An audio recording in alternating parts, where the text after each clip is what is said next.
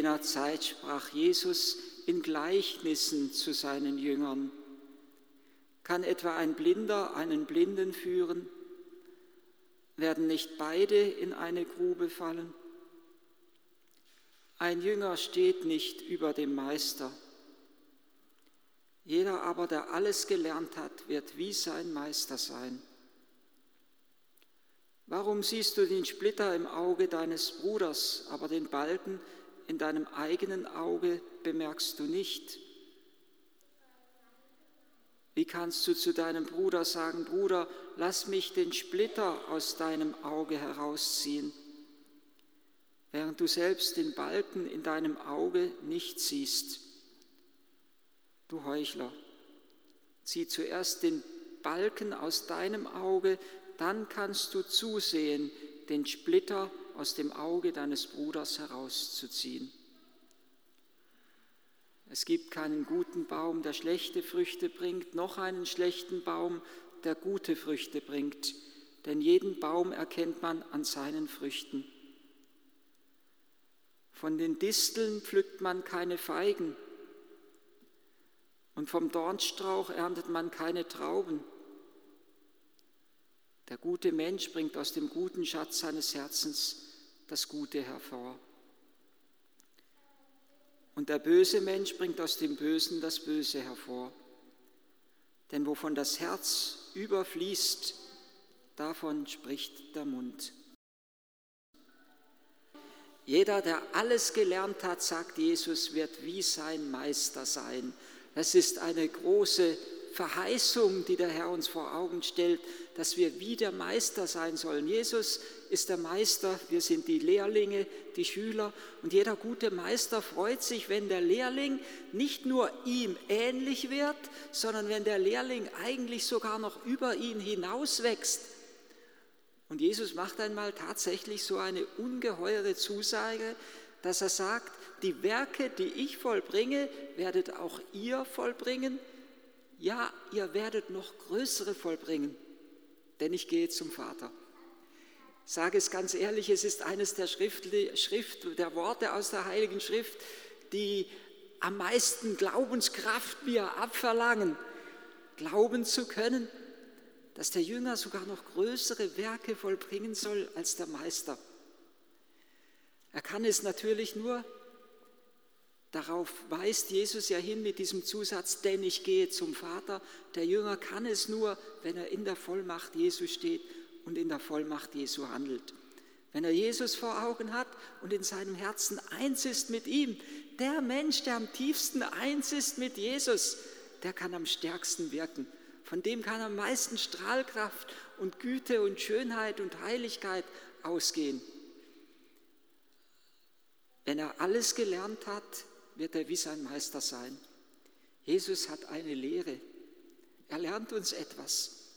Wir haben es im letzten, in den letzten Sonntagen schon gehört, in seiner ersten großen, langen Predigt, die bei Matthäus als die Bergpredigt und bei Lukas als die Feldrede geschildert ist, kommt so etwas von seiner Lehre zum Ausdruck. Er lehrt die Menschen. Er möchte uns etwas lernen. Er möchte uns lernen, wie wir ein erfülltes Leben mitten in einer gebrochenen Welt führen können, wie wir glücklich werden können mitten in Armut und Not. Das kommt ja in den Seligpreisungen zum Ausdruck, wo Jesus die Armen, die Hungernden, die Weinenden, die Verschmähten und Verachteten in dieser Welt selig preist. Ja, wir können glückselig sein mitten in Armut wenn unser Herz eins ist mit Jesus. Es ist aber etwas, was wir lernen müssen, was wir nicht automatisch so drauf haben. Die ganze Bergpredigt ist etwas, was wir lernen müssen. Das, was Jesus uns gesagt hat, was wir letzten Sonntag gehört haben im Evangelium, ist sozusagen etwas, was wir wie Vokabeln lernen müssen. Wenn einer eine Fremdsprache lernen muss, dann muss er lernen, dass das Wort das und das bedeutet. Und so müssen wir lernen, Jesus sagt es ja, liebt eure Feinde und tut denen Gutes, die euch hassen. Wir müssen das lernen.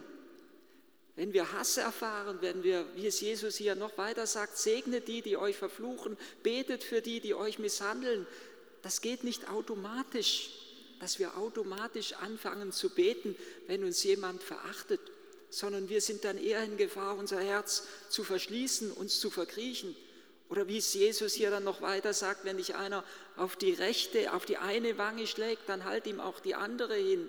Das ist nicht etwas, was unserem Naturell entspricht, beziehungsweise besser gesagt, was, was wir nicht mehr, nicht mehr können, weil wir von der Erbsünde belastet sind. Wir sind geneigt, nicht die andere Wange hinzuschlagen, sondern wir sind geneigt, zurückzuschlagen.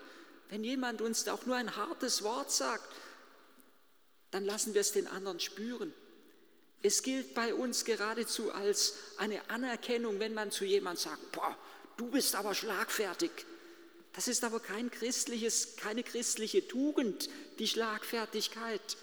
Das kommt in der Bergpredigt zum Ausdruck, sondern eine Tugend ist es, standzuhalten dem Bösen. Dem Bösen Einhalt zu gebieten, indem wir uns nicht vom Bösen zerfressen lassen, indem wir nicht mit Bosheit zurückreagieren, indem wir eben nicht zurückschlagen. Es ist etwas, was wir lernen müssen, wie eine Fremdsprache. Das, was Jesus in der Bergpredigt uns lernt, ist die Sprache des Himmels. Und wir sollen sie lernen, in die irdische Sprache hinein zu übersetzen. Hier auf Erden die Sprache des Himmels sprechen, damit die Menschen etwas von der Größe Gottes erfahren können. Oder wenn Jesus eben sagt, selig die Armen, selig die Hungernden, selig die Weinenden, wir würden nicht zu jemand sagen, glücklich du, wenn du weinst oder wenn du hungerst. Wir würden eher unser Mitgefühl, unser Mitleid ihm entgegenbringen. Aber die Tränen haben eine Kraft. Es ist besser zu weinen, als sein Herz zu verhärten und als ein Eisblock innerlich zu werden. Es ist besser zu weinen über den Krieg in der Ukraine, als in seinem Herzen hart zu werden.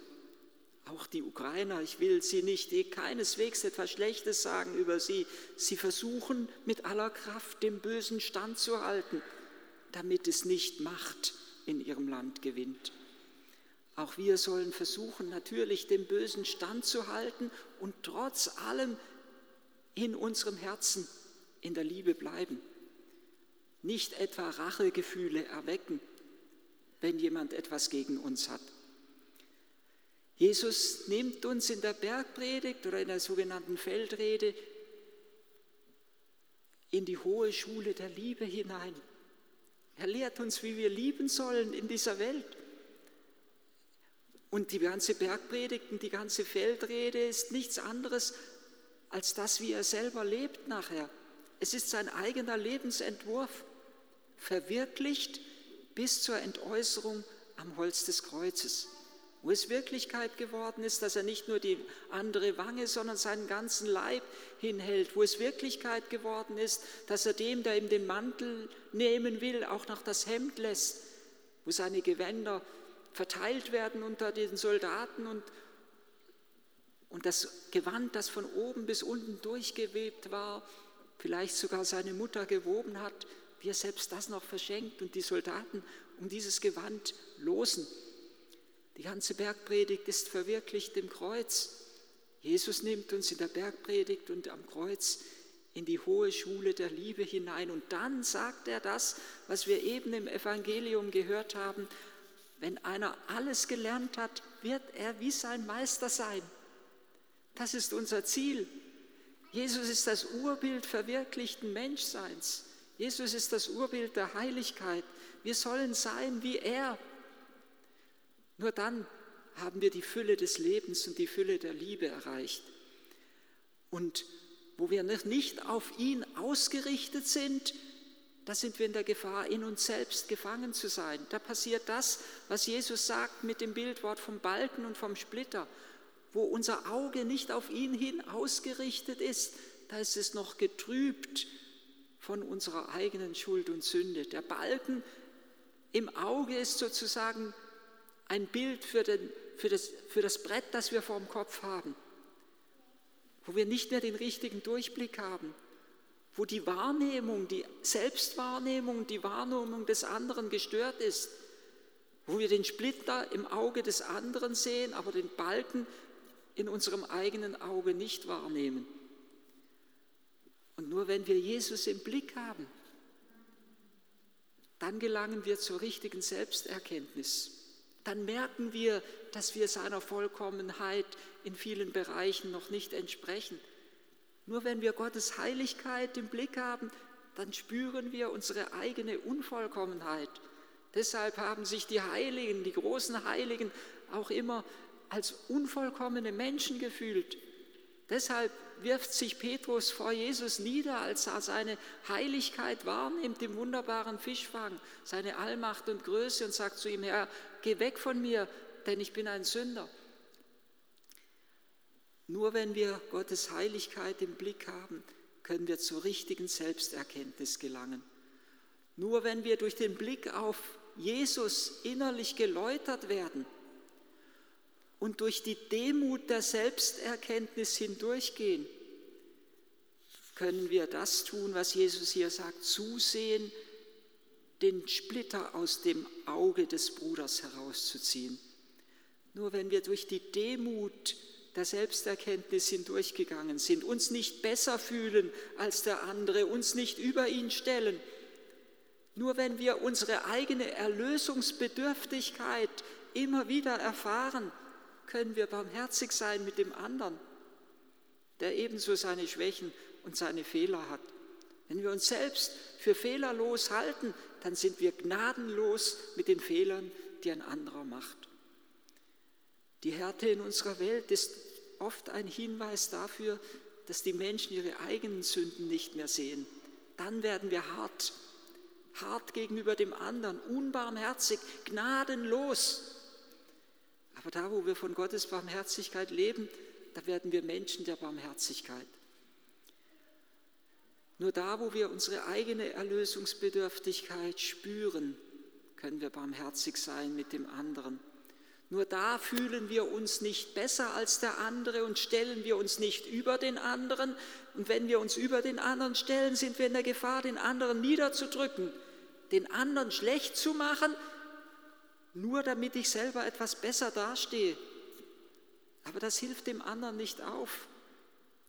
Auch in religiösen Gemeinschaften, auch im Klöstern kann man das erleben, wie der eine von seinen religiösen Erfahrungen so schwärmt, dass der andere sich wie ein schlechter Mensch dagegen vorkommt. Wenn wir uns über die anderen erheben, drücken wir den anderen nieder. Wir sollen uns aber nicht über den anderen erheben, sondern zu Jesus aufschauen und den anderen erhöhen, den anderen sehen in seiner tiefsten Berufung, die er in seinem Herzen trägt. Die tiefste Berufung, die jedem Menschen zu eigen ist, ist die Berufung der Heiligkeit, ist die Berufung, Jesus ähnlich zu werden.